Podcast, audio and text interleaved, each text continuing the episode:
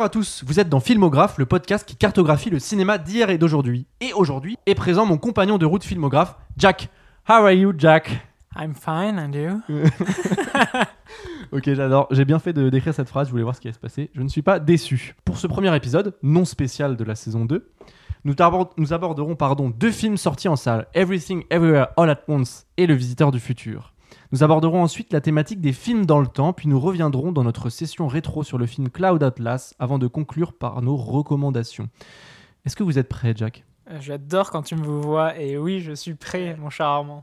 Eh bien, démarrons avec Everything Everywhere All at Once, un film réalisé par Daniel Sch- Scheinert et Daniel Cohen, surnommé aussi The Daniels, puisque c'est un duo. Il compte au casting Michelle Yeoh, Ke Huy Kwan et Jamie Lee Curtis. Il est sorti le 31 août 2022 et dure 2h19. Alors de quoi ça parle, Jack? Eh bien, Evelyn Wang, interprétée par Michelle Yeoh, est à bout. Elle ne comprend plus sa famille, son travail et croule sous les impôts. Soudain, elle se retrouve plongée dans le multiverse, des mondes parallèles où elle explore toutes les vies qu'elle aurait pu mener. Face à des forces obscures, elle seule peut sauver le monde, mais aussi préserver la chose la plus précieuse, sa famille. Oh, Euh, je te propose de te donner quelques anecdotes. Il y en a deux. J'adore. Ke-Huy Kwan, l'acteur, n'est autre que 2001 dans Indiana Jones Mais et le non Temple maudit, sorti en 1984. Euh, voilà, c'est une anecdote cocasse. Euh, et ce film aussi est le plus gros succès de A24, qui est ici producteur et distributeur, car il a coûté 25 millions de dollars et n'a rapporté déjà 69 millions sur le sol US et 92 millions de dollars en prenant en compte les entrées mondes, sachant qu'il est toujours au cinéma et qu'il est sorti que en août 2022, alors qu'il est sorti en avril euh, 2022 aux États-Unis, puisqu'il y a eu beaucoup de difficultés à obtenir les droits. Je te laisse commencer sur le film Euh, oui, bien sûr. Eh bien, alors, euh, je vais juste l'appeler Everything parce que je Ah oui, trouve le, titre un peu long, mais euh, et je vais être très dithyrambique parce que je sors de ma séance hier soir et j'ai trouvé le film incroyable. Ça, là, au jour d'aujourd'hui, même si ça ne veut toujours rien dire, euh, c'est dans mon top 10 de films ever. Je- Ah je- ouais? Ah non, et je, je crois. Après, ça va peut-être monter ou descendre, mais je j'ose même croire qu'il peut monter avec le temps. Je trouve vraiment que le film. Mais jamais, jamais il atteindra, il n'atteindra Scott Pilgrim. Ah, ça c'est sûr. Mais tu sais que j'avais une petite vibe de Scott Pilgrim pendant tout le film. Exactement, je vais, vas-y, continue, j'ai- je suis j'y d'accord avec toi. reviendrai. J'ai pensé à toi quand j'ai vu le film, je me suis dit, tiens, ça fait très Edgar Wright. Je, je trouve le, le film euh, fou. Alors euh, j'y suis allé, j'avais pas vu une seule bande-annonce, je savais Hmm. pas quoi ça parlait, j'avais juste vu trois tweets et Armand qui me dit on va voir ce film. Euh, trois tweets, bah, dithyrambiques eux aussi en mode putain c'est le meilleur film du monde. Et euh, que ça parlait vaguement de multivers, c'est tout.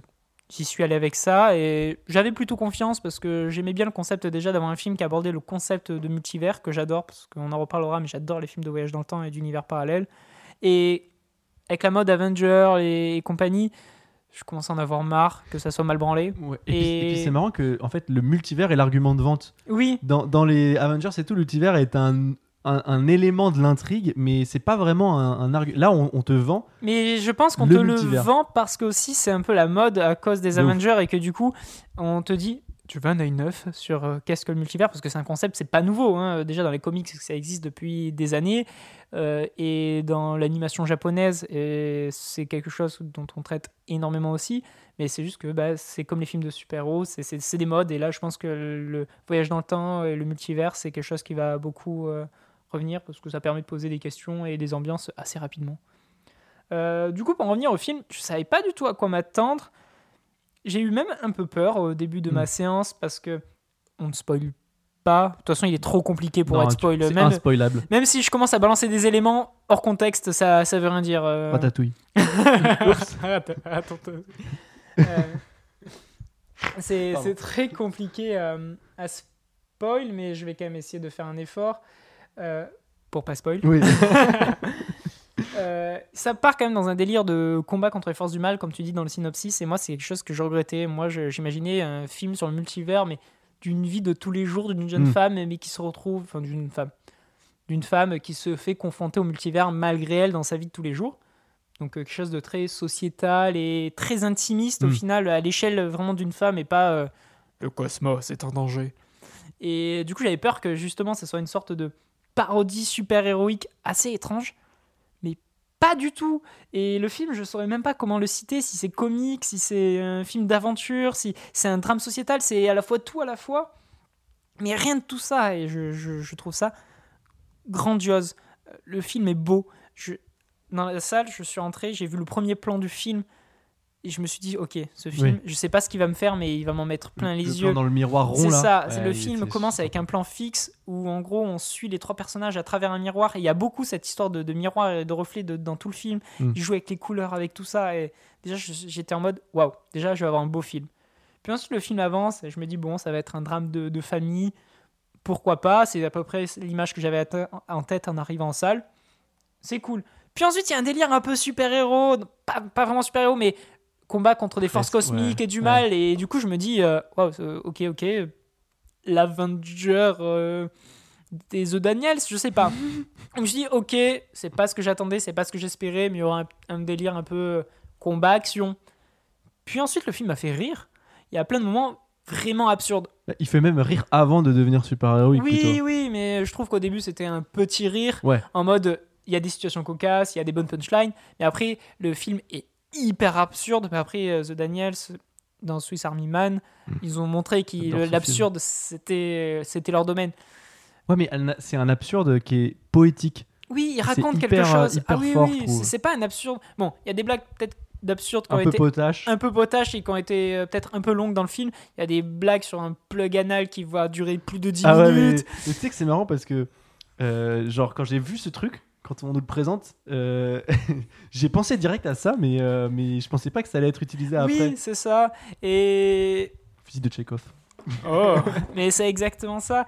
Et du coup, le film use de l'absurde, mais je trouve que c'est fait à bon escient. Il y a des moments, c'est un peu lourdingue, c'est un peu long, et le concept même du film fait que les personnages sont obligés d'être absurdes parce que leur voyage dans le temps fonctionne par l'absurde, sans, Mhm. sans spoil. Et comme tu dis, il y a une certaine poésie dans tout ça, alors que les choses sont très débiles. Je pourrais vous parler, il y a, il y a une histoire de doigt au dog, ça veut rien dire, mais pourtant, toute cette partie-là raconte quelque chose et elle est pas là en vain. Et c'est ça que je trouve très fort et incroyable, c'est que ils vont pas juste mettre des situations bizarres pour dire ah t'as vu c'est marrant. C'est t'as vu c'est c'est un peu bizarre, mais on va quand même essayer de te raconter une histoire avec ça. Ils font des des choix artistiques. Parce que c'est une histoire de multivers, tu peux faire ce que tu veux. Il y a Ouais. des moments, les personnages sont des piñatas, il y a, parfois ça tombe en dessin. C'est des pierres des fois. Non mais et, et je trouve que c'est peut-être la première fois que tu as la sensation qu'on utilise le multivers dans ce qu'il est vraiment, c'est-à-dire un truc où il y a, il y a Doctor Strange 2 peut-être l'a fait un petit peu. l'a fait mais- un tout petit peu, mais c'est sur des séquences très courtes, un Exactement. peu euh, des, Et- des, des flashs en mode ils assument pas trop, genre ah t'as vu ça pourrait être un dessin animé, pff, mais ça passe en 5 secondes. Et c'est très dur à expliquer comme film, et c'est pour ça que c'est aussi très dur moi de m'exprimer sur Oui. pourquoi je l'ai aimé, parce qu'il est très riche. Non puis bah, moi, moi j'ai la phrase. hein. C'est un, un film que t'as jamais vu. Ça Oui. n'existe. Il n'y a pas d'équivalent. Euh, aujourd'hui des, des films un peu comme ça genre euh, je y a on parlait tout à l'heure d'Edgar Wright il y a des petits côtés un petit peu dans le montage la façon de d'enchaîner les actions avec des Mais pour des- moi, c'était ouais, très Scott Pilgrim. Et Ouais, Scott ouais. Pilgrim, qui est un de mes films préférés, donc c'est pour ça que ce film, euh, je l'ai trouvé génial, c'est que Scott Pilgrim, c'est une histoire d'amour d'un ado, mais le tout englobé dans de l'absurde et de la de l'action, de la comédie et compagnie. Mais au final, c'est une histoire d'amour d'ado. Mm. Mais il y a tout ce côté euh, que ça fuse, les personnages font. Genre, c'est censé être le monde réel, mais il y a rien de cohérent et compagnie. Et ce film, c'est pareil, c'est un drame familial. Et vraiment, le film n'oublie pas. Parce qu'il Ouais. pourrait rester dans des blagues et tout. Je suis sorti de la séance et j'ai chialé et j'ai pas honte de le dire. Et je pensais pas parce que je pensais Mm. que le film me mettait dans tellement d'absurdité, d'action et de nervosité constante parce que tu sais pas où le film veut t'emmener et tu sais jamais où t'en es. Mais à la fin, putain, le drame familial, j'ai retrouvé et ça faisait du bien. même si euh, bon c'est hyper étiré la fin genre vraiment le dernier tiers je savais est- pas quand le film allait Non, finir. mais alors, franchement le dernier tiers il dure 3 plombes le film dure 2h19 ce qui est quand même long Oui. et il y a sans déconner la dernière demi-heure est interminable Mais je le trouve pas trop long parce que c'est interminable, mais c'est quand même bien fait, t'es pris dans l'émotion et tout, mais en fait le film, tu sais jamais où il va, donc Il- le problème c'est que tu sais pas quand c'est la fin Et et, il y un en a moment- trop, ils sont tellement à, à ça. 2000% à chaque fois qu'il y en a trop, trop, trop, trop, trop. Et à la fin, bon, moi je suis sorti, j'en avais plein la tête quand même. Oui, oui, euh, en fait, euh, la fin, c'est- tout leur concept, ils, ils ont tous amené à un point d'orgue, mais comme c'est un système de multivers, il y a plein de concepts à la fois, et ils ont essayé d'en oublier aucun, et du coup, il y a, il y a beaucoup de messages qui passent, beaucoup de, de situations de ça finit, non, ça finit pas, mais ça Mhm. finit peut-être un peu, mais ça finit toujours pas. Euh, même pour l'anecdote, et tant pis si ça spoil un peu, c'est pas très grave. Genre, il y, a un- il y a un tableau de fin au milieu du film. Genre, à un moment, le, le- le film pose, écran noir, The, the End. Ouais. C'est pas la fin du film, de toute façon, vous en C'est pas doutez. la première fois qu'on l'a vu non plus. Oui, voilà. euh, De toute façon, le film, euh, il commence avec. euh, il est segmenté, comme beaucoup de, de films euh, coréens ou quoi. Donc, part 1, et t'as pas eu de la part 2 quand on te dit que c'est la fin du film. Tu te doutes que c'est pas la, la fin du film. Surtout que la part 2, elle arrive vraiment longtemps. Enfin, Oui. elle, elle arrive, je pense, au bout d'une heure trente de Mais c'est film. pour ça, et quand la part 1 ne finissait pas, je Mm. me suis dit, oh, mais j'espère que déjà il n'y a pas beaucoup de parties, et ils vont raconter quoi dans la suite. Mais le film réussit tout séparé. Mais j'ai quelqu'un qui est sorti de la salle à The End. Ah ouais? Genre vraiment qui a fait, ouais, bizarre, et il est parti. Non. Si. Waouh. Et j'étais en mode. Je voulais le retenir, puis je me suis dit, je pense qu'il a pas apprécié le film parce que Ouais. il a juste oh, bizarre. Et, ça, et que ça finisse comme ça, il l'a pas choqué, donc je pense qu'il a pas été pris dans le truc. Donc Oh je my god. Le mec sorti Je- au bout d'une heure vingt, et... je vais le laisser rentrer chez lui, il va, rentrer, il va mettre sur Twitter, euh, film très moyen, Mhm. j'ai pas compris la fin. Mais j'ai pas osé le retenir. Peut-être que j'aurais dû, mais. Oh my god. Incroyable cette anecdote. Moi, il y a un mec qui est parti aussi, mais genre, euh, il arrache quitte vraiment. Ouais, c'est qu'il Au arrache bout quitte. d'une heure quarante, mais c'était genre vraiment là, à- juste avant le dernier tiers, euh, le mec est. Je pensais qu'il allait aux toilettes parce que c'était la même porte pour aller aux toilettes et il est jamais revenu. Donc, Ah ouais, euh, non, non, moi, est c'est vraiment, il a sorti son bien. Bon, bizarre. il est parti. Bah, plus mon pote. Non, non, et c'est pour ça, je, je, je pourrais difficilement dire tout ce que j'ai aimé dans le film parce qu'il y a trop de choses, mais on peut faire une liste exhaustive de la lumière est incroyable, les acteurs. Bah, pareil, c'est ce jeu de. Au début, tu sais pas quoi faire avec eux parce Ouais. qu'ils sont, ils Ils sont, caricaturaux. Ouais, c'est ça, ils sont Ouais. caricaturaux, mais en même temps, mais pas trop. Mais ça va trop dans le ton du film, et à la fin, tu te dis putain, non, ils étaient incroyables. Surtout Ouais, le, père, le père. Une petite voix aiguë. Et au début, ça me perturbait un Ouais, peu. 2001. hein. Ouais, voilà. Et le père, mais incroyable. La fille, enfin, tous les personnages sont vraiment bons. Le rythme du film, fatigant. Très fatigant. Ouais, parce que le film est long, mais pas trop long. Mais tu sens à un moment que. Putain, ça finit quand? Parce que tu sais pas. Et tu- te dis, mais comment? Genre, est-ce qu'il y a quelqu'un qui, euh, dans chez 24 qui a vu le film et qui s'est dit, ouais, c'est bon, ça passe? Je sais pas. C'est pour ça que le succès est, est en plus, encore plus étonnant parce que c'est. Dans, dans les standards actuels, c'est un film que j'estime difficilement validable, tu vois. Genre, Oui. euh, je vois pas un mec dire ouais, ok, c'est bon, ça va marcher. C'est- Mec, c'est- 25 euh, millions, hein, c'est quand même. euh, un- Mais, mais en même temps, c'est pas énorme. Bah, pour les ambitions du US. film. Oui, alors oui, alors ça, je suis d'accord avec toi. on sent que c'est un film qui sent la débrouille. C'est ça. Et, et, et je pense qu'on pourra faire énormément de parallèles avec le Visiteur du futur, Ah oui. puisque c'est des films qui ont Qui vachement n'ont pas de... le budget qu'ils méritent. Voilà, déjà, mais qui ont, il y a vachement de parallèles dans, la dans la façon de faire, et on en Parce parlera que après. le, mais- le film a, pas tant d'effets spéciaux que ça. Non. Et il s'économise justement tous ces effets spéciaux avec un énorme travail de costume, de lumière, etc. Euh, les décors sont. Il n'y a pas tant de décors que ça. non, parce que tout se situe grosso modo dans un bureau. C'est ça. Et après, du coup, tu as tout un multivers. Du coup, tu as Voilà. plein de petits décors qui vont se créer dans le multivers. Mais il n'y a pas tant de décors. Mais tous les décors sont, sont vraiment bien soignés. Les costumes sont incroyables parce que du coup, comme ils se font des délires de multivers où tout peut arriver, euh, Mm. il y, a- y des personnages, euh, parfois ils ont des tenues. Et c'est ça, cet aspect très, très ben, hum, asiatique ou justement très euh, coloré, où on s'en fout si c'est fantasque, mais t'y crois, mais Mm. le tout dans un drame familial qui se veut très premier degré, très, premier ser- très sérieux. Non, non, le film, à mes yeux, je dis pas qu'il est parfait, il a plein de défauts, des blagues un peu lourdes qui traînent un peu trop sur la durée. Euh, Mais toi, tu parles des plug and moi j'ai trouvé ça très marrant. Est-ce que ça m'étonne Donc je sais pas si le film est parfait, il ne plaira pas à tout le monde, non. mais je pense qu'il réussit tout ce qu'il entreprend. Et rien que pour ça, c'est un miracle vu le concept même du film. Ouais. Le film pourrait être juste un bordel inregardable, incompréhensible et imbuvable.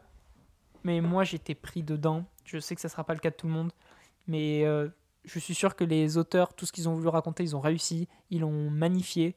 Et après, est-ce que vous l'acceptez, est-ce que vous l'acceptez pas, ça, ça dépend que de vous, mais le film a réussi. Bah, ouais, c'est ça. En fait, c'est euh, un film qu'on peut qu'inviter à aller voir, Mm. puisque bon, bah, il est vrai que c'est un truc qui n'existe pas. euh, C'est pour moi clairement un. un- Euh, ça n'existe pas dans le, la, le culture euh, cinématographique. Ah oui. Parce que, Oui, en effet, t'as raison. euh, Moi, c'est pour ça que je vais sûrement plus tard, en conclusion de tout ça, faire des parallèles avec des mangas, des animations japonaises. Et parce que c'est là où le loufoque et cette ambiance de, dans cette mode de l'isekai et compagnie, où tout ceci, ça existe, mais c'est justement, souvent, c'est quelque chose d'assez euh, animatique. Genre de retrouver ça avec des acteurs dans un film, on va dire, hyper bien distribué, Mm. ça fait un vent de fraîcheur justement. Mm. Mais euh, c'est quelque chose qui justement existe déjà, mais c'est quelque chose de niche normalement, et c'est pour ça que ça Ouais. fait énormément plaisir de le voir et sur... super bien maîtrisé quoi surtout. Globalement, je suis assez d'accord avec ce que tu dis. hein. Je voulais juste saluer euh, Originals Factory, qui est le distributeur France. Et euh, bon, comme tu l'as dit, c'est un film qui m'a beaucoup, beaucoup hypé. Euh, comme je l'ai dit, hein, il y a des trucs que j'ai jamais vus avant, des trucs hyper marrants, des trucs hyper, hyper fous. Euh, comme tu l'as dit, c'est un film qui n'oublie jamais son propos de base, c'est-à-dire euh, un peu le cliché du film indé euh, US, voilà. Même le look de l'image dans la laverie, parce que en fait, c'est cette famille, elle tient une laverie, et euh, le look euh, de la photo, ça fait très film un peu. euh, on est à la frontière entre le film indé et le clip, parce que c'est des gars qui sont très dans le, et, dans le clip. et du coup, t'as plein d'idées d'imagerie qui servent à rien, mais Ouais. juste qui sont belles. Genre, par exemple, petit spoil, mais genre le, le père, il a un délire, c'est de mettre des yeux en plastique sur des objets. Mais du coup, des fois, t'as des objets C'est hyper incongrus. esthétique. Et c'est super beau, et du coup, Ouais. ça, ça crée des situations et parfois des objets qui sont super beaux, Ah. et ça crée. Et au final, ça sert même le Non, propos ça- du film. Ouais, ouais, mais oh, ça sert le propos du film, mais je trouve qu'en soi, tu pourrais clairement t'en passer, tu Oui, vois. mais ça rajoute une esthétique qui est Oui. hyper agréable, et c'est plein d'idées visuelles comme ça où tu te dis Ah putain, bien vu, bien, bonne idée. Et du coup, tu commences à apprécier les détails de Mm. tout ce qu'on te raconte, et. Et je trouve qu'aucun détail n'est laissé au hasard. Comme tu dis, on pourrait l'enlever. De toute façon, c'est un film, il y a tellement de choses. C'est Oui. normal que tu Tu pourrais, pourrais tout enlever. de ouf. Mais en même temps, tout est organique et tout fonctionne super bien. Genre, euh, il y a rien qui est là pour être là. Y a, j'ai l'impression, je vais pas non plus surinterpréter. Il y a des choses qui sont là pour la vanne, mais j'ai quand même cette sensation que les mecs, ils ont réfléchi à leur vanne. Ils ont réfléchi. Ouais, genre, ouf, ce truc est pas mis là. Genre, c'est mis là peut-être que pour que ça soit esthétique. Mm. Mais ça me va parce que l'esthétique fonctionne. C'est mis là juste pour faire une blague potache. Mm. Très bien. Mais la blague potache va marcher. Bon, un peu longue parfois, mais elle va marcher. Donc il y a rien qui est au, la- au hasard. Sans dire que tout est parfait et calculé. Rien n'est au hasard. Bah ça, c'est ouais, mais tu le vois, enfin, tout, en- parce qu'il y a un- c'est un film qui est ultra référencé, puisqu'il y a, on parle, donc on va, va dans différents univers et, euh, et le film est hyper euh, référencé. Chaque univers a sa propre euh, touche visuelle. Il y a des, des références de malade. Il y a une référence à 2 millions de l'espace. Euh, parce que toi tu parlais donc il y a cette uni- elle va dans un univers avec des, des- des doigts en hot dog euh, donc des doigts hyper longs chelous et on nous offre une séquence qui euh, cite 2001 Odyssée de l'espace parce qu'il faut savoir que 2001 Odyssée de l'espace réalisé par Kubrick sorti en 68 le, le prologue les 30 premières minutes ce sont des singes qui, qui évoluent et euh, ça aboutit à, euh, à l'utilisation du premier objet à savoir un os euh, qui est utilisé pour tuer le, le- singe de la, de la bande rivale, et puis après on passe dans le futur et tout. Et là, on cite ce film et on, on- on- on nous montre en fait à, partir de quel moment il y a eu la sélection Naturelle. naturelle qui a fait que les gens avec des doigts en forme de hot dog ont. On gagnait. Les singes avec des, doigts, des formes de hot dog ont gagné sur les singes avec des mains normales. Donc c'est très très drôle. Il y a plein de trucs comme ça. Il y a In the Mood for Love, euh, le film de Wong Kar Wai qui est cité euh, avec une séquence où il y a un, un échange euh, avec des néons dans une rue. Enfin c'est hyper beau. Euh, Il y a des changements de ratio d'image. Il y a des trucs de ouf. On est en, on est en 85 après on part en, en, en scope et tout. Enfin c'est hyper stylé. L'énergie d'Edgar Wright est là. Euh, et puis franchement, euh, ouais, je, je- sais pas, je suis un peu d'accord avec toi. On, est un peu dépassé par ce qu'on voudrait raconter parce qu'il y a tellement de trucs qu'on voudrait raconter, mais en même temps, euh, Oui, parce que c'est aussi un film de kung-fu. euh, Mais ouais, il y a- y tellement de trucs. Mais bon, je reste quand même sur l'idée que c'est à outrance. C'est très bien, très bien à outrance, même si la fin peut laisser un peu. Moi, je me demandais, contrairement à toi, je me demandais au bout d'un moment, bon, ok, là c'est bon, quand est-ce que ça finit Je regardais l'heure un peu, tu vois, je me disais, bon, j'ai compris ce qu'on veut me dire, on, me le martèle, martèle, martèle, martèle, martèle. Euh, mais bon, c'est quand même efficace. Et puis, je tiens à souligner euh, Jamie Lee Curtis, hein, euh, voilà, que je trouve hyper marrante. Pour conclure, hein, moi, je, je terminerai là-dessus. Je dirais que c'est un film qui est plus gros et plus fou que ce que vous n'avez jamais vu. hein, rempli d'idées jusqu'à l'implosion. Un moment de cinéma à vivre qui marque, même si son énergie débordante finit par fatiguer sur la fin, et notamment lors de son trop long dernier tiers. Une chose est sûre, la SF a encore de beaux jours devant elle. Est-ce qu'on peut appeler ça de la SF Oui, complètement. Oui. bon, bah, ça je te laisse conclure, toi, Jack, sur le film. Si Euh, tu... Moi, j'aurais pas grand chose à dire de plus que foncez le voir et je suis sûr que ce film dans quelques années sera culte. Peut-être pas culte euh, au sein du grand public, mais pour tous Pour ceux qui l'auront vu, Ouais. je suis sûr que ce film euh, il, Ah, va, marquera les esprits, il va ouais. changer quelque chose. J'ose espérer qu'il va marquer un tournant aussi dans, le, dans la SF, dans, le, dans ce genre de propositions cinématographiques. Mais je pense que tous ceux qui l'auront vu pourront dire qu'il y a un avant et un après. Ceux qui ont vu savent. c'est ça. Je te propose de passer au Visiteur du futur, le deuxième film du jour, réalisé par François Des Descraques, avec Florent Dorin, Arnaud Ducré, Enya Barou et mon chouchou Raphaël Descraques, mais aussi plein de guests. Ah, bah ça, Carlito, tout le monde d'internet est venu. Hein. David Marseille de Palma Show, euh, Le Monde à l'envers, Kian Kojandi, Navo, etc. Pour ne citer que. Le film est sorti le 7 septembre 2022 et il dure 1h42. Et le pitch, quel est-il? 2555. Dans un futur dévasté, l'apocalypse menace la Terre. Le dernier espoir repose sur un homme capable de voyager dans le temps. Sa mission? Retourner dans le passé et changer le cours des événements. Mais la brigade temporelle, une police du temps, le traque à chaque époque. Débute alors une course contre la montre pour le visiteur du futur. Pas mal comme synopsis. Oui, bah c'est simple, efficace, et tu dis, bon, je vais voir un bon petit film de SF. hein. Et tu as tous les éléments déjà présents dans la web série, Alors, puisque c'est adapté.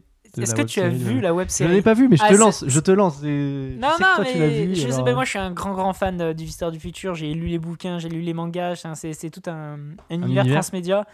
Et donc euh, moi c'est un film que j'attends depuis 10 ans. Ouais. Moi on me le tease depuis... Parce que la, la web série s'est terminée quand Il y a 8 ans, c'est Ah ouais. en fait, pour moi c'est un peu le Camelot de notre de ma génération finalement. C'est euh, cette série qui a marqué un Buzzé, peu, ouais. qui a- c'est ça, qui a buzzé, qui a marqué Internet, qui est même passé à la télé sur ces dernières saisons parce qu'elle a été sponsorisée par Ankama et euh, France 4. Ouais, si je je crois dis que c'était France bêtises. 4. Ouais. Et du coup, qui a eu euh, à la fin un vrai succès, un vrai budget. Enfin, c'était devenu quelqu'un. Enfin, François Descraques et on va dire toute cette équipe de French Nerd, French Ball, je sais plus comment il s'appelait à la fin, mais toute cette équipe, euh, ils ont eu quand même un rayonnement sur Internet euh, hyper important. Et maintenant, euh, France. François Descraques, Oui. parce qu'il y a les frères Descraques, il y a le comédien et l'auteur. Oui. François Descraques a beaucoup de projets, il a même écrit des séries pour Netflix, enfin, il fait beaucoup de petites séries sur Internet, mais Mm. maintenant il- c'est un auteur assez reconnu dans le milieu, mais c'est son premier long métrage et c'est quelque chose que j'attendais avec impatience parce que c'est un auteur que je trouve incroyable et très inspirant. C'est le mec qui a commencé avec sa bande de potes sur Internet et qui Ouais. aujourd'hui peut te dire regarde j'ai fait mon film de SF au cinéma. Alors que personne euh, n'arrive à en faire. Enfin, très ça. peu, en tout cas. Et euh, donc moi c'est un film que j'attendais euh, énormément. Mais toi qui n'as pas vu la web série, je suis curieux d'avoir ton avis et j'aimerais bien que tu commences. euh, Eh bien, volontiers, Jack. volontiers. Alors, moi, j'aimerais commencer par dire que c'est un cas très intéressant. ce ah, film. ça. Parce que Euh, c'est pas un film de youtubeur non plus. euh, Exactement. Euh, on- en fait, on est devant l'adaptation de la web série euh, qui est dirigée par les mêmes personnes. Donc déjà, c'est intéressant, c'est-à-dire que bon, bah, les, les gars ont porté leur projet jusqu'au bout, sachant qu'ils ont galéré à trouver les financements, que c'est un film qui est monté Oui. depuis Donc on longtemps. peut remercier euh, The Pyramid de production parce Ouais. que il le répète souvent et je veux bien y croire, c'est une rare boîte de prod qui a cru au projet et Voilà. qui l'a apporté Et- et ils l'ont bien accompagné, la promotion. Exactement, euh, la promotion est cool. Parce que c'est Et- pas juste ils l'ont produit. C'est putain, on, la- on en bouffe de la pub pour le visiteur du futur. Ouais, alors c'est plutôt le distrib qui s'occupe de ça, Ouais, KMBO. Mais, mais oui, en, en effet, là, je trouve que la com a, été. Ça fait plaisir parce Ouais, que moi, ce que j'avais peur, c'est que le film sorte, mais qu'il n'y ait aucune com derrière et que ce soit vraiment trop de niche. Et, Et puis Pyramide a réussi à. Bon, bah, c'est un budget qui est modeste, hein, attention. hein. Mais 4,5 millions hein, selon euh, JP, euh, Box Office et Wikipédia. Mais donc, c'est quand même un, faible budget. Pour euh, info, il y a des comédies qui sortent à 5 millions. Donc, c'est un faible, très faible budget puisque ça, c'est un risque. Parce que, bon, c'est les Français sont très exigeants, on va dire, avec leur cinéma. Et donc, pour, étoffer ma critique, en fait, je vais, je vais dresser des, des parallèles avec Camelot. On est tu en- obligé. Tu en, voilà, ouais, tu en parlais. Camelot ça a été un peu le même, la même histoire, c'est-à-dire une série qui marche bien et le film se monte une dizaine d'années après, euh, hyper euh, attendu. Euh, et, et, et- Camelot, bah, quand je l'ai vu, bon, moi j'avais pas non plus vu la série, donc j'étais un peu dans le même cas qu'ici. Et j'avais trouvé le film cool, mais je sais pas, il y avait un truc qui me dérangeait. J'étais un peu frustré. Je me dis bon, est-ce que la suite va donner plus? Bon, un peu frustré par ce film. Et, et donc je me lance dans le Visiteur du futur et je tombe sur McFly et Carito. Oui, le Première début du- séquence, Ouais, voilà, c'est pas un spoil, mais-. Première séquence, c'est avec McFly et Carito. Et là, je me dis, ouah, bâtard. Je- je- là, je me dis, ouah, je. Ok, ça va être un film de youtubeur. euh, J'avais vraiment peur de ça. Je me suis dit, euh, putain. euh, Ouais, ok, je suis pas bien parti, tu vois. Et puis, euh, leur séquence se déroule. Et puis, bon, les- la séquence est pas mal en vrai. Mais en je fait- trouve assez ça Ah marrant, oui, tu parce que je suis d'accord avec toi, parce que pareil, bon, je savais qu'il y avait McFly et Carito. En vrai, j'ai rien contre eux, Moi non plus, Je suis moi non pas plus. leur public, mais Voilà, je c'est sais ça. pas des gens pour C'est qui ça. non plus euh, j'ai le poil hérissé non plus. Mais c'est pas des comédiens. Et ils jouent McFly et Carlito. Ouais, mais c'est je trouve que malgré tout, ça marche Ouais, avec les franchement, vannes du film. Franchement, ouais. Mais je comprends que t'as peur quand tu vois cette première Ah ouais. séquence. T'as peur de voir juste un film de youtubeur. Non euh. mais clairement. Et puis, et puis la scène avance, puis tu sais, genre, je trouvais ça sympa. J'ai presque fait j'ai soufflé du nez quoi. Oh tu là vois. là. Je me suis dit, c'est- sympa. Et puis le film se lance et là, tu, tu te retrouves devant un, un- un- un film qui est vraiment divertissant. Et c'était le truc sur lequel le film pouvait se planter et à mon sens Camelot s'est planté, c'est que c'est un film Camelot qui est pas vraiment divertissant. C'est marrant, tu vois, mais il n'y a pas euh, de souffle, il n'y a rien. Et là, t'as as un film qui est cohérent, qui me divertit, avec un petit budget, et surtout qui se tient en 1h30, 1h40. Et il y a des rebondissements, et, et tout, tout est condensé en 1h40. T'as un début, un milieu, une fin. J'avais trop peur que 1h40 ce soit trop Ouais. juste, mais finalement il Non, joue très bien avec ses très 1h40, bien. c'est hyper bien rythmé. J'avais trop peur de me dire oh putain, euh, fait chier, il manque 20 minutes, et il a dû rusher des trucs. Mais je trouve qu'il a réussi à même en termes de, de temps, parce que plus le film est long, plus il coûte cher aussi, donc Oui. c'est- il a dû aussi euh, négocier sur la durée du film pour économiser de l'argent. C'est ça, Mais il a bien négocié ses 1h40 franchement. et je pensais que c'était euh, c'était ça qui allait tuer le film, c'était de réussir à le condenser en 1h40, mais il est réussi. Bah oui, ah, c'est- faut- faut- même si la, la plupart des films durent 1h30, c'est la durée moyenne, 1h30, 1h40. Ouais, mais pour un film de SF où en Ah oui, plus tu devais un- reposer les bases d'un C'est ça, univers que ça tout le monde ne connaît peur, Je pas, suis d'accord avec toi. c'est ça. Et comment ça s'explique? J'ai plusieurs points qui expliquent pourquoi c'est un vrai divertissement. Ouh. Dans un premier temps, euh, on sent que l'adaptation a été très bien travaillée. On sent que c'est un film qui a mis du temps. Euh, c'est des gens qui maîtrisent leur œuvre. Enfin, je veux dire, euh, le mec a développé toute sa série. Il, il- il- il connaît très bien ce- les ressorts de son truc. Il sait comment lui donner vie. Et donc, tout de suite, tu as quelqu'un qui. Attention, je dis pas que Astier ne maîtrise pas son, son œuvre sur Camelot. Mais, mais là, en l'occurrence, sur le Visiteur du futur, on sent que c'est quelqu'un qui il- vraiment il maîtrise de A à Z tout son truc. Il sait ce qu'il veut faire. Il sait ce qu'il veut faire. Et le film ne ment pas. En fait, on, on- on fonce dans l'action directe. Deuxièmement, le potentiel cinématographique du héros de l'histoire.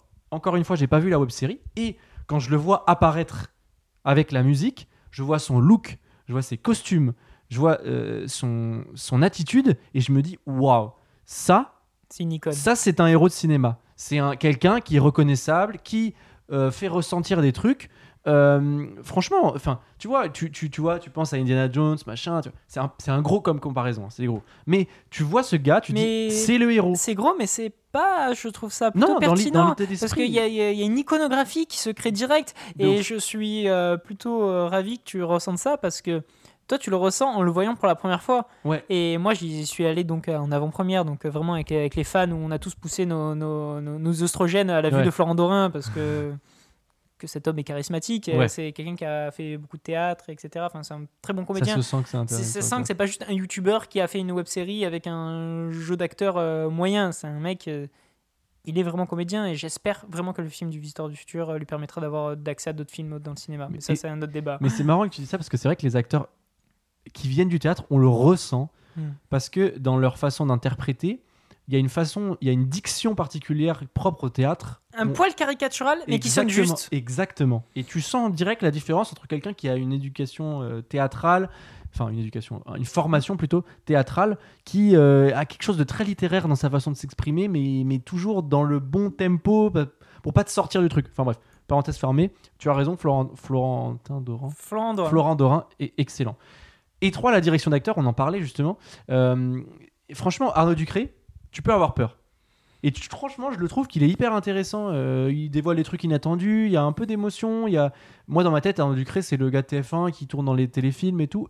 Mais euh, pourtant, François Descraques voulait vraiment Arnaud Ducré. Genre, Bah, c'était vraiment euh, non négociable. euh, Bah, c'est gra- franch- grâce à lui que le film se monte aussi. Oui, c'est ça en fait. Et c'est aussi d'ailleurs, j'ai regardé pas mal de trucs de tournage. C'est aussi McFly et Carlito, c'est aussi grâce à eux et leur contact Ouais. qu'ils ont pu avoir Bah, Arnaud Ducré voilà. aussi. D'où c'est normal aussi qu'il y ait McFly et Carlito. Et puis l'univers d'internet, malgré tout, ça reste une identité du film. Ouais. Donc, Même euh, si, bon, on, je valide pas tous les. Enfin, moi, par exemple, le monde à l'envers, je- ils me font pas rire du tout. Oui, moi non plus. Mais bon, ils, ils ont l'air super sympas, euh, mais euh, j'ai du mal avec leur humour et dans le Ouais. film. Tu t'enchaînes McFly et Carlito, tu te dis t'as passé l'épreuve du feu. Tu vois le monde à l'envers qui Et arrive. puis t'as le monde à l'envers qui arrive. Première séquence du film. J'avoue, même moi j'ai eu un peu de mal. hein. Et euh, mais bon, après ça passe. Et franchement, je te- euh, Oui. comme je le dis, le divertissement prend le pas. Euh, on sent que c'est, c'est, enfin, il y a de l'artisanat. On sent que c'est fait main, qu'il y a des. C'est un univers qui est hyper crédible. On sent les décors, même s'ils sont, on sent qu'il y a de l'économie de moyens, et ben on y croit à balle. Il y a plein d'idées. Il y a un moment où il passe en voiture dans le monde désolé. Ben, il y a deux rues, mais elles sont tellement bien décorées que on y- j- j- je me suis projeté dans l'univers. Et il y a un plan qui est, qui est extraordinaire, je trouve. C'est le plan où ils sont dans la temporalité du visiteur du futur, c'est-à-dire en 2555, et ils se retrouvent face à une méga tornade. Ils ont un genre de point de vue Mais je crois qu'il est dans la bande-annonce. Peut-être qu'il est dans la bande annonce. que justement, c'est c'est le- hyper vidéoludique comme euh, idée. Je trouve, on dirait un jeu vidéo, mais qu'est-ce que c'est beau, putain. Franchement, ce plan, il est vraiment hyper beau. Et quand je l'ai vu au ciné, je me suis dit, waouh. Alors Et ça, ça- c'est un film qui coûte 4 millions 5, ils font un truc comme ça? Et mec, et ça, en plus, faut, faut t'imaginer, là, là, tu vois, t'arrives à ressentir ça en connaissant pas la série. Oui. Et pour quelqu'un qui a vu la, la, série, qui avait encore fait qui fauché, qui- quoi. qui- oui, c'est fauché. Et on te parle de fin du monde, mais on la sous-entend, on la montre jamais vraiment. Mm. Et te dire que putain, tu peux avoir des, des, des plans chiadés comme ça où on te montre vraiment la fin du monde, comme tu dis, un truc très vidéoludique, genre presque en mode. vert, bleu. C'est ça. Et le, le camion bien posé là où il faut. Le- Mad Max un peu dans l'idée. C'est ça. Et euh, c'est une image qui est très importante pour le film parce que quand tu regardes les, les, les, les arts euh, qui ont été créés pour le film, cette, euh, ce, ce plan, il a été travaillé et retravaillé pour qu'il soit parfait parce que c'est un peu l'icône de voilà, c'est la fin du monde. Mm. Et le voir comme ça, aussi bien mis en scène, c'est- ouais, c'est beau. Ah, franchement, je suis, enfin, je suis, j'étais vraiment euh, surpris. euh, j'ai- c'est un film que je trouve vraiment. En plus, c'est un film honnête, quoi. Genre, on sent que voilà, c'est fait pour les bonnes intentions. Et, euh, et franchement, bah, quel, on peut pas bouder son plaisir. Le, le problème, c'est qu'il souffre un peu de la comparaison avec Everything Everywhere, puisque il- il- en fait, c'est des films qui, qui abordent le saut dans le temps un peu de la même façon, avec la même imagerie. C'est marrant, hein, tous ces parallèles. euh, le gars. Avec son équipe qui, qui, qui va d'univers en univers, c'est un peu comme le visiteur du futur qui a son équipe qui va euh, dans, les, dans le passé. Il y a beaucoup de parallèles. Il peut, on- du coup, quand tu vois les deux, tu- il peut souffrir euh, techniquement Ah, un petit peu. Pas d'accord. Enfin, je trouve que les deux films, genre je vois, je comprends ce que tu veux dire, mais en même temps, ils ont rien à voir. Ils ont plein de parallèles intéressants sur le fait que ça manquait de budget, des grosses ambitions et compagnie. Mais euh, le côté de petite équipe euh, contre la fin du monde et de voyage dans le temps, Oui, c'est un gimmick, mm, c'est- ça mm. reste un gimmick oui, euh, assez dire, classique. raison. Aucun des deux ne l'a inventé, hein, que ce soit ni le visiteur du futur euh, ni Everything. Euh, c'est le gimmick classique, c'est que justement à partir du moment où tu as un concept de voyage dans le temps, c'est les rebelles, je veux dire c'est même Matrix un peu dans Ouais, ce, dans genre-là, la petite équipe, ils ont trois ordinateurs euh, et ils essaient d'avoir la technologie qui leur permet de sauver le monde. quoi. Mm. C'est ce côté équipe euh, avant la fin du monde. quoi. Bah, oui, oui, je, enfin, je vois ce que tu veux dire. Et pour, pour conclure, moi je dirais que bon, bah, c'est un divertissement plaisant, avec son lot de péripéties et son émotion, parce que c'est un film qui a réussi dans la fin à, aller, à être émouvant, Euh, même si c'est un film qui est imparfait. Enfin, attention, hein, euh, notamment, moi je trouve que c'est en termes de, de blagues, d'humour. J'ai pas, j'ai pas trouvé que le film. En fait, c'est pas un film qui me fait éclater de rire. Après, Mm. c'est pas forcément le but, puisque ça reste une aventure. Euh, et puis ça reste un film de SF français hein, qu'il faut célébrer, soutenir parce que c'est trop rare. Et euh, c'est un film qui, qui sent bon le cinéma en fait, hein, tout simplement. Fait par des passionnés qui, qui parlent à tout le monde. Bref, c'est un film populaire qui ne doit pas être boudé, mais adoubé. Oh, Et là-dessus, je te lance. Je sais pas, est-ce que. Si tu veux compléter. Euh, Je hein, vais vas-y. plutôt rebondir sur tout ce que tu as dit. Vas-y. parce que je trouve ton avis hyper complet et super intéressant pour quelqu'un qui n'a pas vu la série. Honnêtement, euh, je peux pas faire un meilleur avis que ça. euh, Tout est dit, justement, t'as pas besoin de voir la série pour avoir tous ces plaisirs. Donc moi, je vais être un peu le chieur qui va m'amuser à faire la comparaison parce que j'ai apprécié tout ce que Armand a apprécié et je vais, euh, j'ai les mêmes qualités que lui finalement. Mais euh, moi, ce que du coup je vais trouver intéressant, c'est un peu, c'est l'analyse transmédia. Oui. Comme Camelot, c'est un projet qui a eu du mal à sortir et que putain après 10 ans, est-ce qu'il avait encore du sens de sortir? C'est comme Camelot, c'était la même question, c'est on voulait tous le film Camelot. Ouais, mais c'était il y a 15 ans, enfin je veux Bah dire ouais. Là, pareil, la web série, elle s'est terminée il y a 10 ans. Plus personne connaît la web série. Mm. Euh, la plus...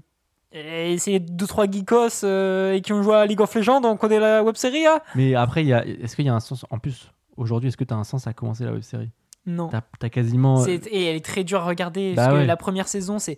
C'est une bande de potes avec les moyens du bord. Ils jouent au parc Raspa. Enfin, ils jouent dans un petit parc. Euh, c'est des sketchs de 3 minutes. Euh, L'humour est vraiment lourdingue. Après, moi, j'aime beaucoup parce que c'est mon plaisir coupable. Parce Ouais. que je sais comment ça va évoluer. Mais justement, euh, moi, j'ai, pour l'avant-première, j'ai j'ai ramené ma copine. Elle connaissait pas du tout la série. hmm. Mais je me suis dit, bah vas-y, je vais, on, on va à l'avant-première et je lui ai fait un rush en gros de la série. J'ai sauté la saison 1, je lui ai dit, euh, on commence à la saison 2, sinon tu vas me dire, euh, je vais pas voir le film, tu vois. non, mais. Mais c'est un film parce que j'ai grandi avec et c'est la série et le transmédia grandit, a, a grandi avec moi. Hmm. Et je trouve que ce film, c'est un aboutissement d'un- d'une bande de potes. Et c'est pas. Il respire pas la bande de potes, il respire plus ça. Tu sens quand même que c'est- une bande de comédiens que ça fait 10 ans qu'ils se suivent et Mm. ont les mêmes projets. Mais il respire une maturité aussi de. On veut pas faire un film de youtubeur, Hmm. on veut faire un vrai film. Hmm. Et parce que moi, je voulais pas qu'il y ait des comparaisons avec euh, des Le Manoir, Pas très normal activité ou ces autres purges cinématographiques. C'est pas une bande de potes qui se sont dit Ah, on peut faire notre film euh, alors qu'on est des youtubeurs. Non, non, c'est on a l'occasion de faire un film, venez, on se donne. Hmm. Parce qu'on a commencé sur internet, on renie pas nos origines, mais euh, là, on nous met sur, au cinéma, c'est pour faire du cinéma. Et ça, ils l'ont vachement bien Mais- réussi. J'espère qu'ils qu'ils réussiront à mener d'autres projets parce que C'est toujours pareil. Ce qui fait un peu peur, c'est que là, tu sens que c'est le, presque le projet de la vie, de leur vie. hein. Oui et non. Parce que François Descraques, c'est quelqu'un Oui. qui a beaucoup de projets et c'est quelqu'un que je vous invite à suivre parce que faut pas voir ça comme le mec du Visiteur du Futur. Euh, c'est quelqu'un qui collabore et euh, qui fait plein de petites séries sur in- Internet, certes aujourd'hui, parce que mais c'est elles sont souvent euh, sponsorisées par la télé. Maintenant, il travaille beaucoup avec euh, la, la télé. Mhm. Les projets de Cyprien, on aime ou on n'aime pas, mais il écrit beaucoup avec François Descraques parce que c'est quelqu'un en qui il a, il a confiance. Parce que Cyprien, qui n'a pas les codes et la maîtrise de, de faire du cinéma ou du, de la réalisation, bah, il va demander à cet homme-là. C'est c'est quelqu'un qui a beaucoup de talent, qui s'est fait lui-même. Mm. Et vraiment au sens premier du terme. Et j'espère que, comme tu dis, on va pouvoir le voir sur d'autres projets. On va lui faire confiance sur d'autres projets qui ne seront pas les siens, mais il pourra y apporter sa patte. Parce que c'est quelqu'un en plus qui a une vraie patte artistique. Et c'est pas parce que c'est pas encore un grand nom du cinéma qu'on ne pourra pas dire que ce réalisateur, il a pas un truc en plus par Mm. rapport aux autres. C'est quelqu'un que j'idolâtre beaucoup, donc je vais être assez dithyrambique sur euh, François Descraques. Mais pour moi, il représente tout ce qu'on peut rêver en tant qu'amateur. Mm. Genre, c'est un mec, il s'est donné, il a le succès qu'il mérite, et c'est quelqu'un qui, qui fait plaisir, qui se fait plaisir. Enfin, on a envie de le suivre, on a envie de l'accompagner, on a envie que ça marche. Et moi, le Visiteur du Futur, ça marche. Mm. Ça fait 8 ans que j'attendais le film. Le film, il m'a comblé. Après, je vais avoir des défauts que du coup, t'auras pas euh, si tu connais pas le film. Il y a des traitements de personnages qui ont été un peu compliqués, notamment le personnage de Raphaël. Je sais pas, toi, toi tu l'as senti comme un vieux comic relief, euh, pas très intéressant peut-être. Euh, Raphaël Descraques? Ouais, Bah, moi, en fait, bah, toi, tu idolâtres beaucoup Raphaël euh, Descraques. Moi, François, François, François, pardon. Moi, j'ai énormément, j'aime énormément Raphaël Descraques. J'ai lu en plus un truc hyper touchant que il a son frère, donc François, qui réalise, le, lui avait parlé, lui avait demandé, ils avaient discuté s'il voulait euh, mener le film, s'il voulait être là un peu l'acteur euh, en avant. Et, et Raphaël justement disait qu'il qui se sentait pas de, de, de- tenir à- et alors que moi je trouve que c'est un, un- super acteur et c'est un gars qui a une vachement de qui est assez sensible en fait je trouve Oui, c'est quelqu'un qui a l'air d'assez doux parce qu'il a ce côté. En fait, euh, dans le personnage, de- dans le Visiteur du futur, la, la série ou quoi, c'est le personnage principal, Raphaël euh, Ah, ok. Parce ah, que bah, c'est pour ça du coup qu'il il, il parlait de le. Parce qu'en fait, il représente ce que dans le film représente Arnaud Ducré et, euh, ah, et Enya. Alice, le personnage d'Alice.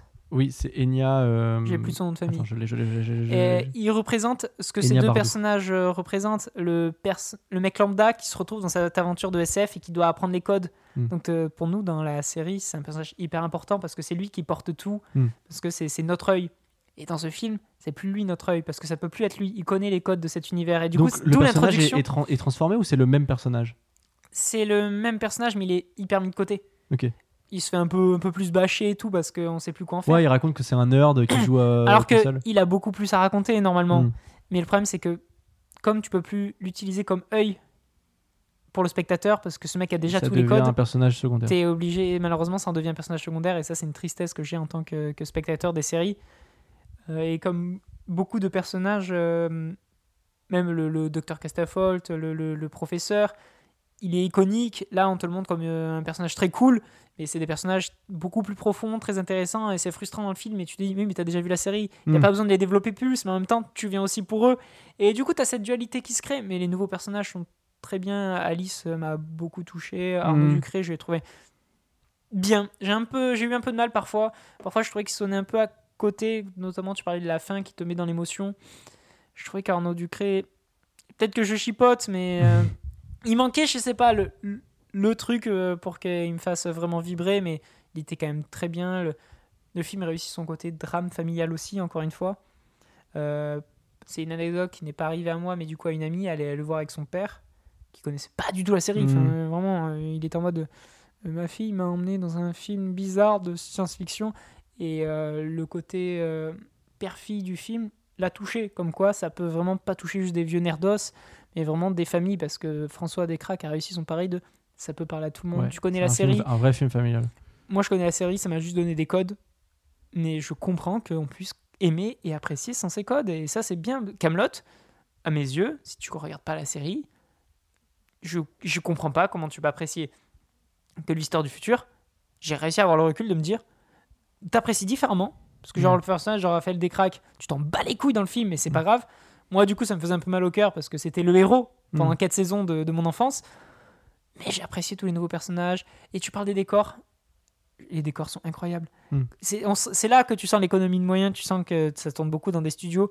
Il y a tellement un sens du détail dans les décors pour les rendre vivants, dans les costumes, pour... dans toute cette ambiance que c'est un cheap mais réussi. Et du coup, ça crée malgré tout un univers, ça crée une ambiance. Et je me dis, je m'en fous d'être dans un studio, j'y crois. Mm. Genre, je vois, tu vois le studio, genre, il y a le décor, il y a une sorte de village d'enfants. Et Ouais, tu vois que t'es en studio, Ouais. euh, il y a pas mal de une séquence dans un bar. C'est facile un bar, c'est pareil, c'est un décor, c'est un studio, c'est fermé. Mais je t'en fous, t'y crois parce que le bar il est vivant, parce que le village il est vivant. Et putain, ça, ça- c'est plein de bouts de ficelle, mais tu t'en fous de les voir parce Mm. qu'ils sont bien peints. Enfin, et vraiment le, le, le- film, il fait, il m'a fait, du bien et il m'a fait rêver. Alors que ben, il a pas de budget. Encore une belle phrase de fin. Putain, merci Jack. hein. En vrai, c'était hyper intéressant. C'est vraiment un film qui est hyper intéressant et qu'on vous encourage à voir. Et euh, bah, il parle des voyages dans le temps. Et moi, j'ai un peu envie de vous parler des voyages dans le temps.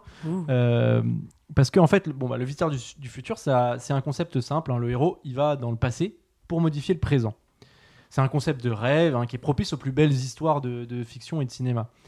Et pour démarrer cette chronique, je vais vous poser une question simple. À toi, Jack. Je te vous vois. quand tu me vous vois. vois. Euh, le voyage dans le temps, est-ce que c'est possible? Ah ah Ah Je ne sais ah, pas. dans la vie de tous les vais- Parce jours. que je vais te répondre. Oh là là. Euh, donc j'ai quelques réponses scientifiques hein, qui peuvent euh, être intéressantes. Euh, voyager dans le passé déjà, c'est impossible. Quelle Mais- surprise. Alors, alors- voyage dans le futur, c'est déjà possible. Ah mais laisse-moi, laisse-moi faire. laisse-moi faire. Et Il y, a- il y a le passé impossible. Ouais. La seule théorie qu'on a, c'est celle d'Einstein, c'est le trou de verre.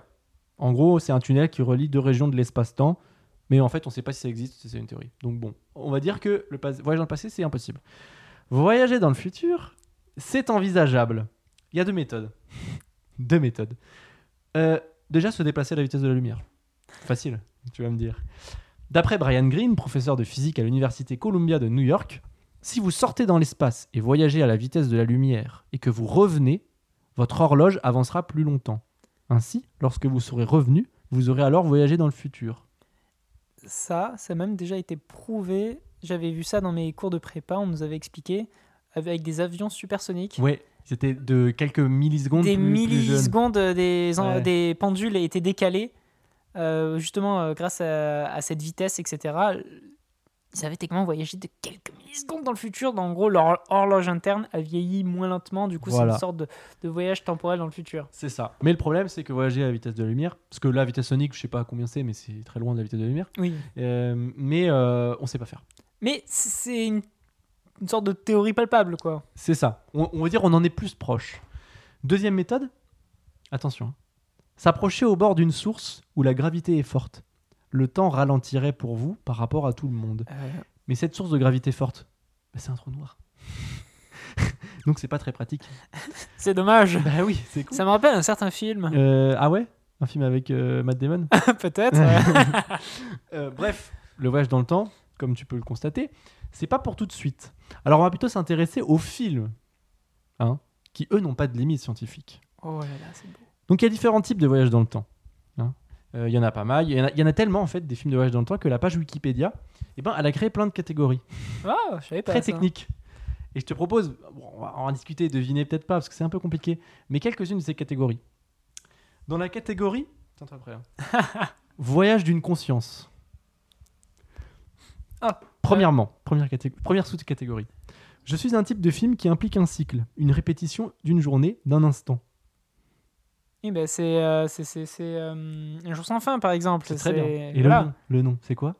C'est un nom un peu informatique. Tu peux le- Ouais, je sais pas. Euh, ok, c'est l'itération. Selon Oui. Wikipédia. Ok. Euh, deuxième catégorie. Il ne s'agit pas à proprement parler de voyage dans le temps, mais de la capacité de prédire l'avenir. On retrouve cela dans Minority Report ou Destination Finale. La préscience. Et là, oui, la préscience. Ouais. Ok. Et le- ça, c'est considéré comme un voyage dans le temps. Oui. Ouais. Selon Wikipédia, attention, hein, toute proportion gardée. Troisième sous-catégorie de la voyage d'une conscience. La personne qui voyage dans le temps occupe son corps d'une autre époque Hmm. et ne peut évidemment pas se rencontrer elle-même puisqu'elle est elle-même avec son âme d'un autre temps, passé ou futur.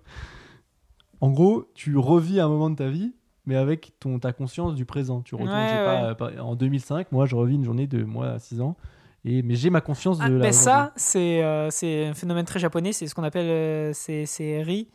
C'est en gros tu retournes dans le temps de toi quand tu avais 6 ans pour changer ton, ton futur, par exemple, parce que tu as tes souvenirs de l'époque. C'est Ah, très à la mode en ce moment. Voilà. Et bah ça s'appelle la métampsychose temporelle. Et bah oui, bah oui, non, je te dis c'est très technique. J'ai fait Euh, prépa. et après il y a bon après c'est moins intéressant donc tu as la catégorie voyage d'un corps. Visiteur Bon, du futur. logique. Euh, visiteur du futur, il y a voyage du passé vers le présent, voyage du futur vers le présent, voyage du présent vers d'autres époques. Bon. Rien, de- rien de nouveau sous le soleil. hein. Et enfin, tu as une catégorie très marrante, c'est la catégorie autre. où en gros, on met tous les films où il y a un peu de trucs dans le temps. Genre multivers. Genre, tu retrouves Harry Potter 3. Aucun sens. Ah bah oui. Pour le de- retourneur du temps. Oui, le oui. retourneur du temps. Tu trouves Interstellar, Oui. Premier Contact, entre autres. hein. Ah ouais. Donc tu vois, c'est un peu tiré par les vaches. Mais bon, voilà, c'était. Et euh, j'ai un petit quiz pour toi. Ouh là là. Mais bon, c'est- ça va aller vite, je pense, parce que t'es hyper chaud. Faut que tu devines les films, ces films qui voyagent dans le temps. Ok. Je T'es prêt?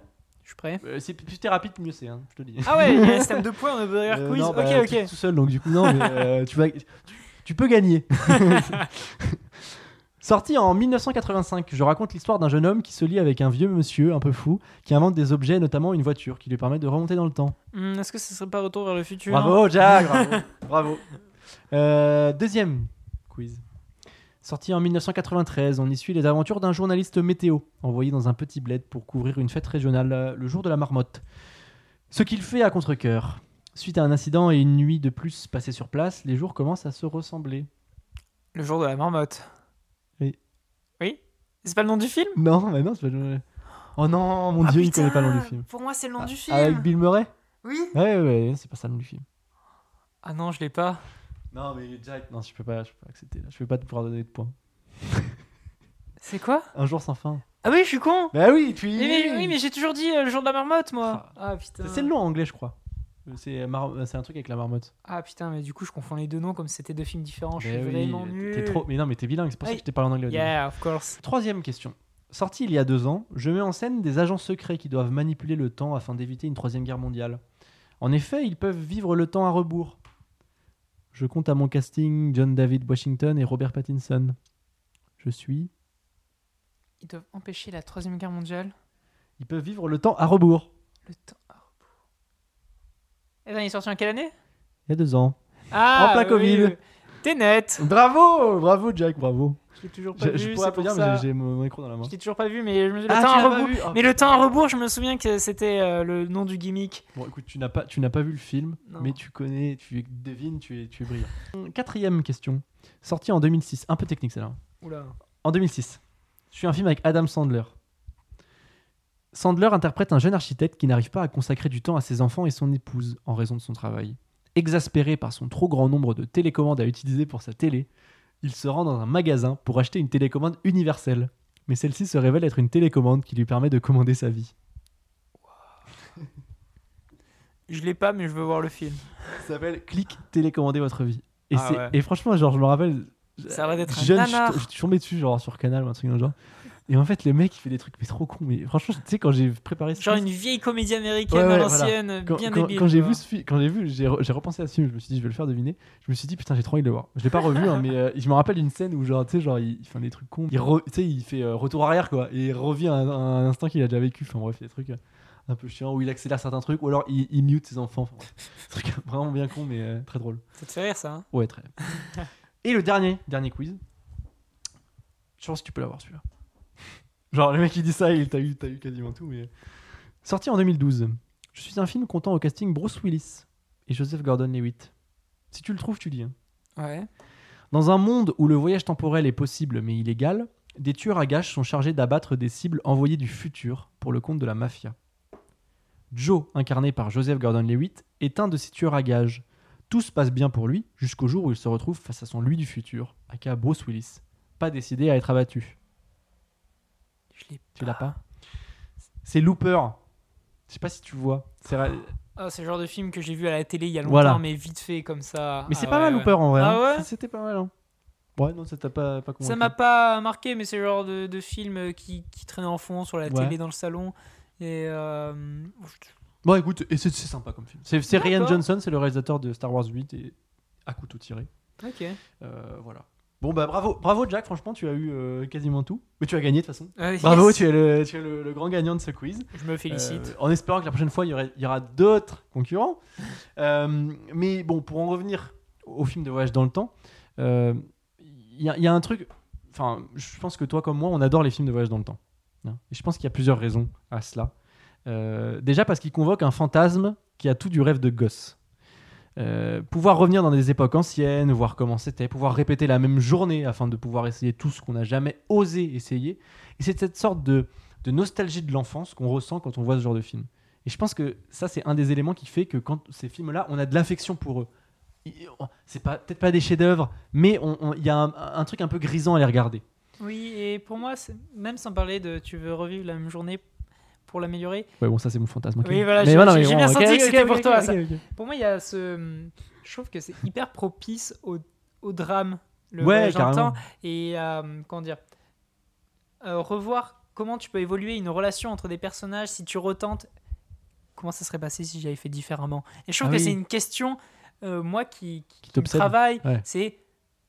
Putain, si j'avais fait différemment, qu'est-ce qui me serait passé? Et c'est un peu ce qu'il y a dans Everything, c'est ce côté de ce choix dans ta vie, il peut changer Exactement, ton destin. et le voyage dans le temps, c'est ça peut traiter de ce genre de questions au final de en plus du fantasme du voyage dans le temps qui est cool c'est cette idée de ta ligne de vie quoi merde Ouais. euh, et tout ça c'est comme tu dis c'est grisant et, Ah non, c'est c'est et je trouve que c'est propice au drame Mm. beaucoup et euh, beaucoup d'histoires de voyage dans le temps que j'aime beaucoup c'est plus que des films d'action ou quoi c'est- des films dramatiques. Parce Mm. que en général quand tu essaies de voyager dans le temps c'est qu'il y a un truc qui va pas dans ton temps actuel. Et du coup il faut réussir à changer les choses. Et pour changer les choses bah, il y a des choix à faire. Enfin et c'est un peu le concept même du visiteur du futur quoi. C'est de retourner dans le temps pour sauver le futur. Et là c'est un côté ap- apocalyptique mais quand c'est euh, à l'échelle humaine de le mec qui Mm. va se chercher à voyager dans le temps parce qu'il veut sauver quelqu'un ou, ou une relation ou que sais-je je trouve que c'est propice à faire des trucs très forts. Tu as raison. Et souvent, en plus, les, les messages dans ce genre de film, ça,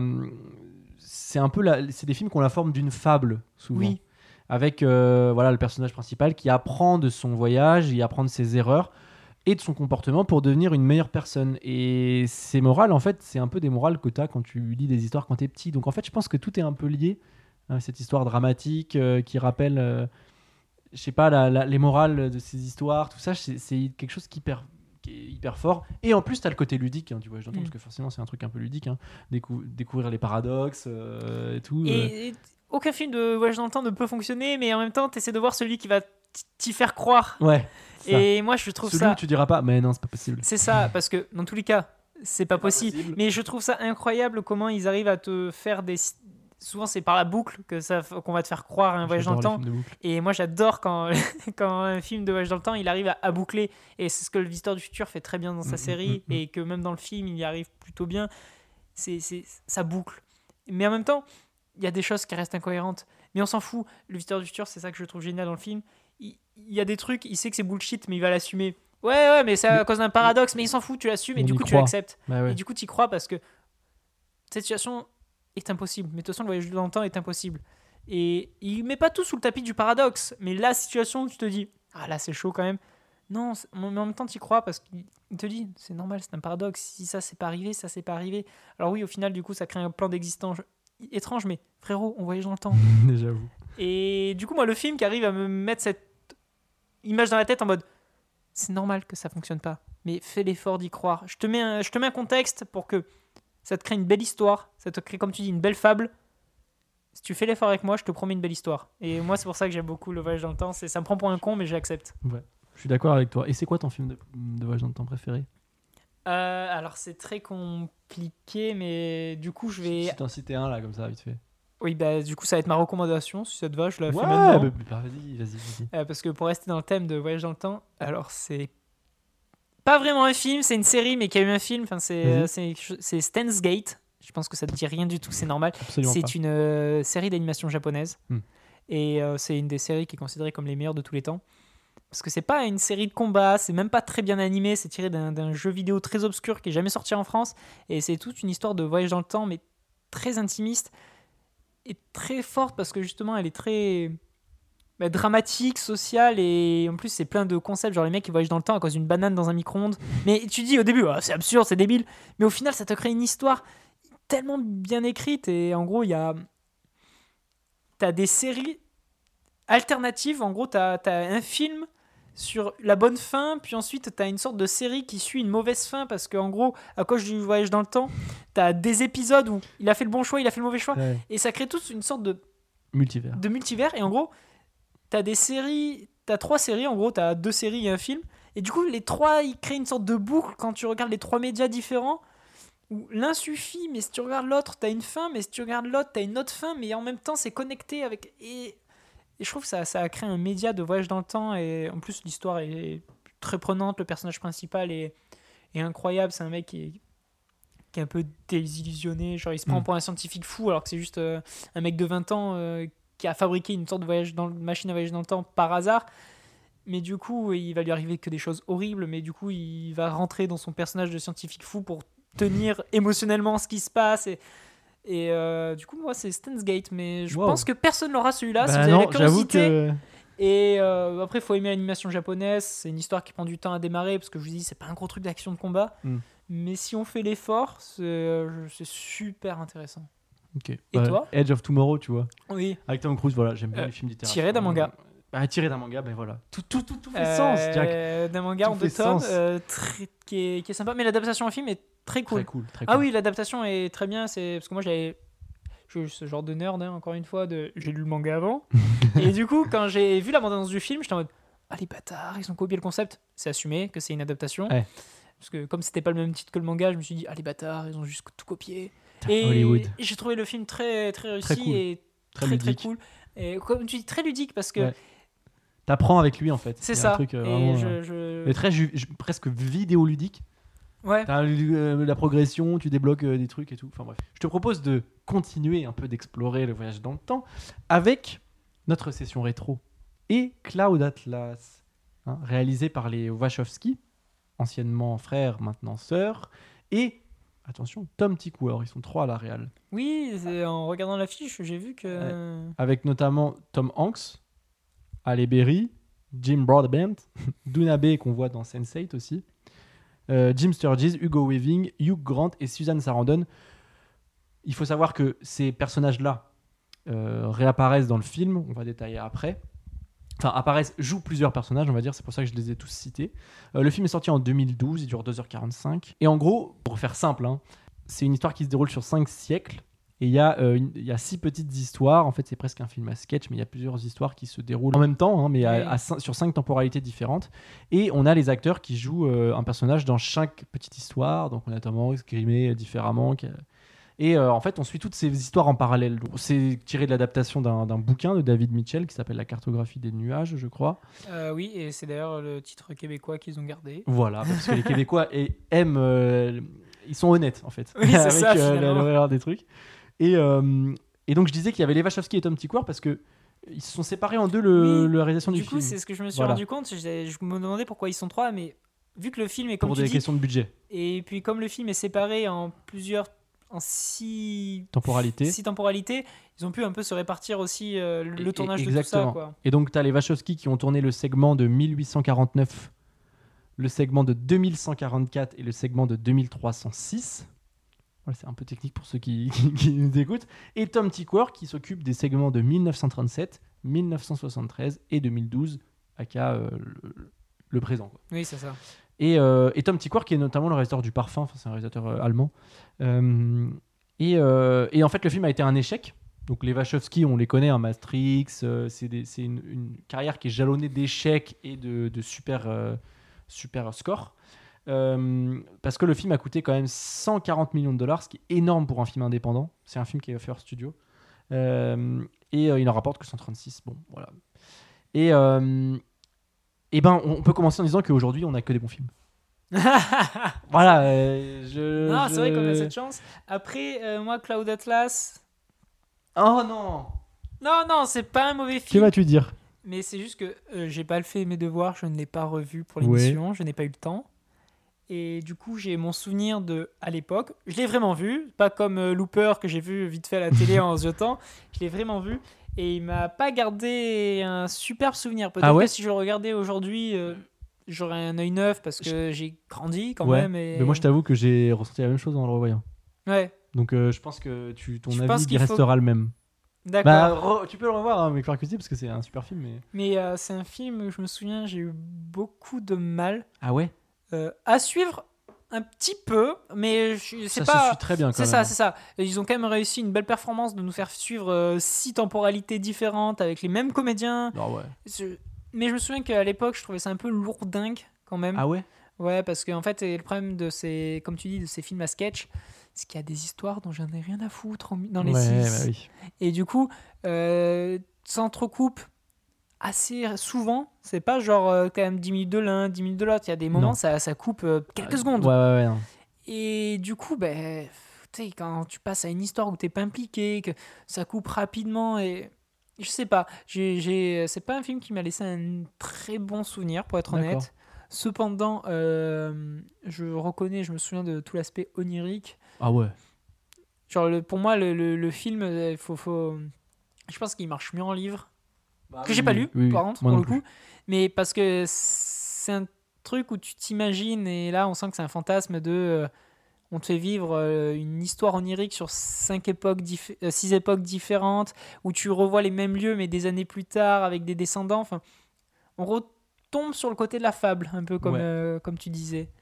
Mais avec une ampleur de, de, de fou, quoi. Genre, oui, euh, oui. le enfin c'est un film dingo quoi 2h45 6, histoires en parallèle avec des, des- des décors différents des trucs et le découpage il est monstrueux parce que ils ont réussi à rendre à peu près lisible Oui, oui. le, le déroulement de ces histoires là je me souviens pas, mais dit, euh, j'ai rien compris, mais Voilà. juste qu'il y a des Ce qui est- moments, c'était un peu intense. euh, oui oui oui mais c'est une perf qui est Oui, déjà ah, énorme clairement. Enfin, genre c'est un truc qui, qui- pour moi c'est titanesque hein, comme bolo plus le film avance plus ça se cartographie plus on comprend en fait les interactions entre les différentes histoires et plus on se rend compte que en fait l'ampleur thématique du film est hyper hyper intéressant puisque les Wachowski sont des gens qui sont hyper euh, influencés De euh, gauche, pardon. oui, hyper influencés par la philo, par les concepts.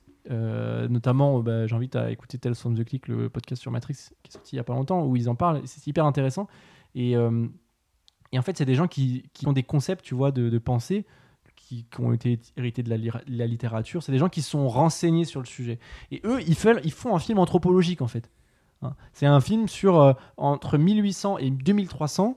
euh, comment en fait les différentes générations de personnages vont évoluer, comment en fait euh, de les façon sociétés Voilà. que tu vas essayer de dépeindre. c'est ça. Et comment finalement l'homme tirer un constat finalement sur l'homme. Qu'est-ce que c'est l'homme en fait? Il, il a toutes les tares du monde, mais aussi toutes les plus grandes qualités. Donc c'est, c'est on est un, un être c'est hyper ambivalent. le- la force de réutiliser les mêmes acteurs à chaque fois. Mais l'ampleur thématique est complètement dingue. En fait, on suit des, des- des trajectoires de personnages qui sont méchants puis qui deviennent gentils parce qu'il y en a un, à un moment donné, je sais pas, en 1900, il va faire, il va prendre une décision qui va qui va changer le cours de l'histoire, de la petite histoire et de la grande histoire aussi en général, et toute sa descendance sera amenée à, à- à être euh, avoir des, positionnements euh, moraux qui seront plus euh, justes. Et je trouve, moi je trouve que c'est thématiquement, il y, a un- truc qui me dépasse quand je vois ce film. Ça avait déjà été le cas la première fois, pardon.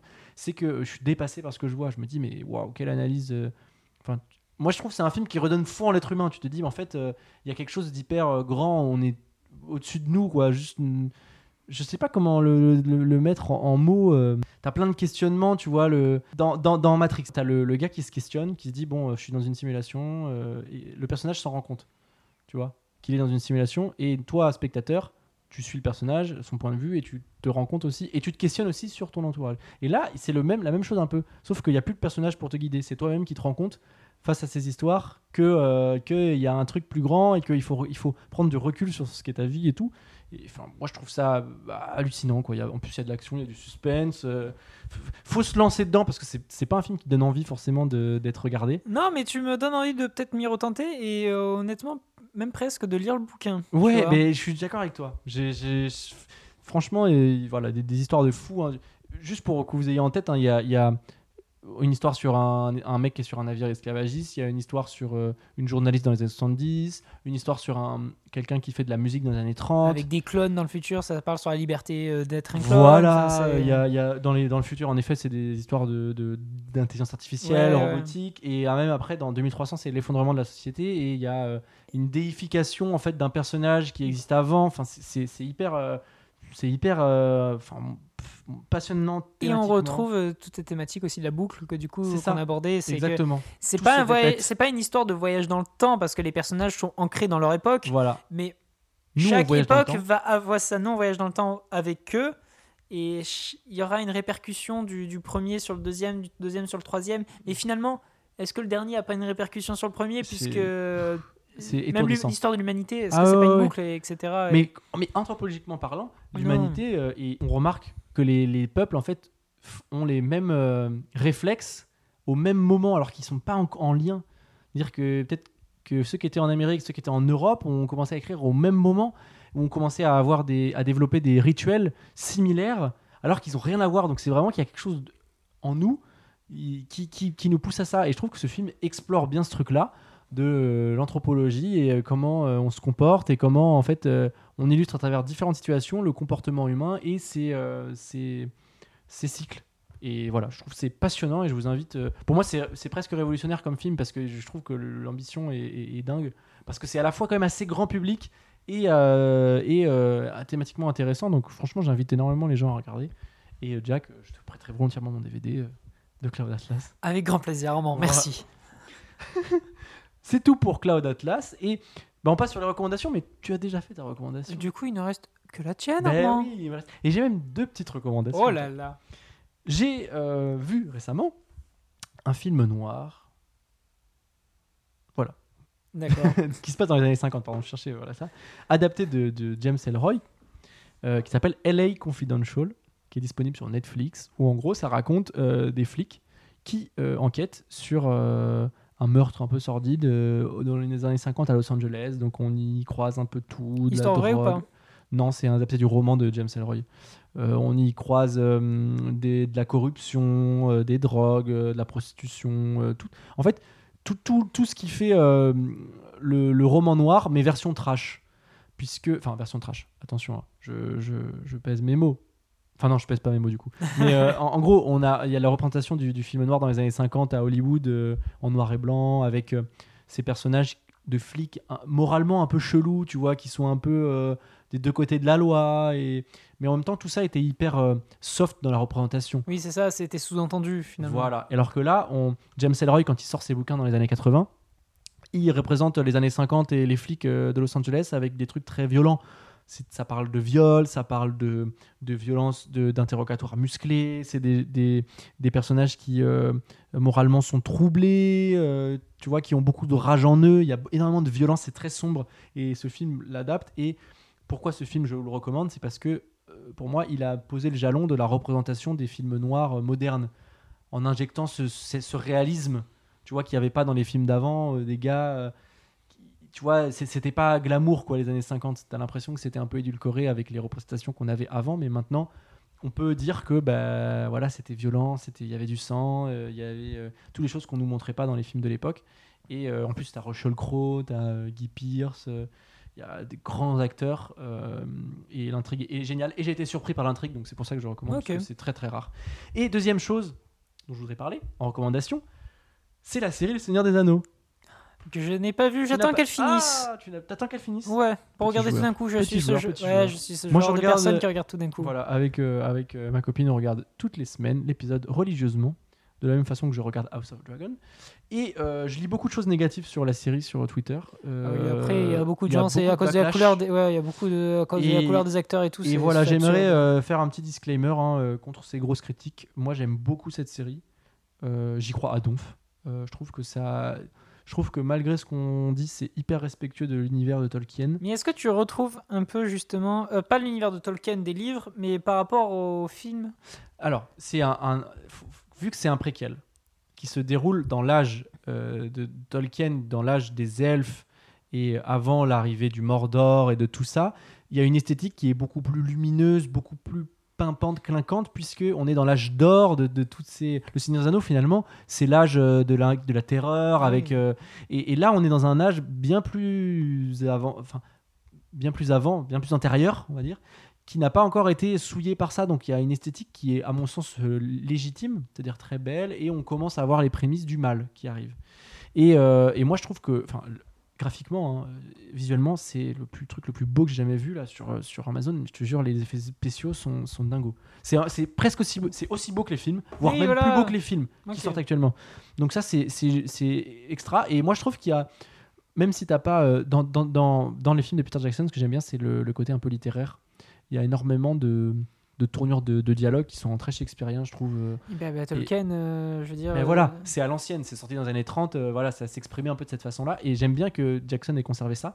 Et j'ai trouvé qu'il y avait un peu de ça dans, tu sais, cette façon de s'exprimer un peu avec un langage soutenu. Ils mais, ont tenté euh, de le, de le retrouver. je, trouve, alors après, euh, les dialogues sont pas forcément mieux, il y en a qui sont faibles, hein, toujours.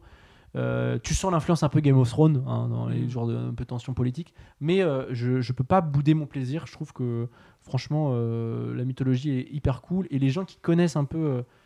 moi, je, je connais, j'ai juste regardé les, les vidéos qui expliquent un peu le, le contexte, pardon, sur, sur YouTube. Voilà, vous avez pas vu, mais je viens de cracher sur Jack en, en rigolant. c'est hyper violent. mais de ce que j'ai pu voir en vidéo, bah, je trouve que c'est assez cohérent et voilà, j'aime beaucoup. Donc je vous invite à regarder, c'est c'est très très cool. Voilà. Très bien. Eh ben, écoutez, c'est la fin de cette émission.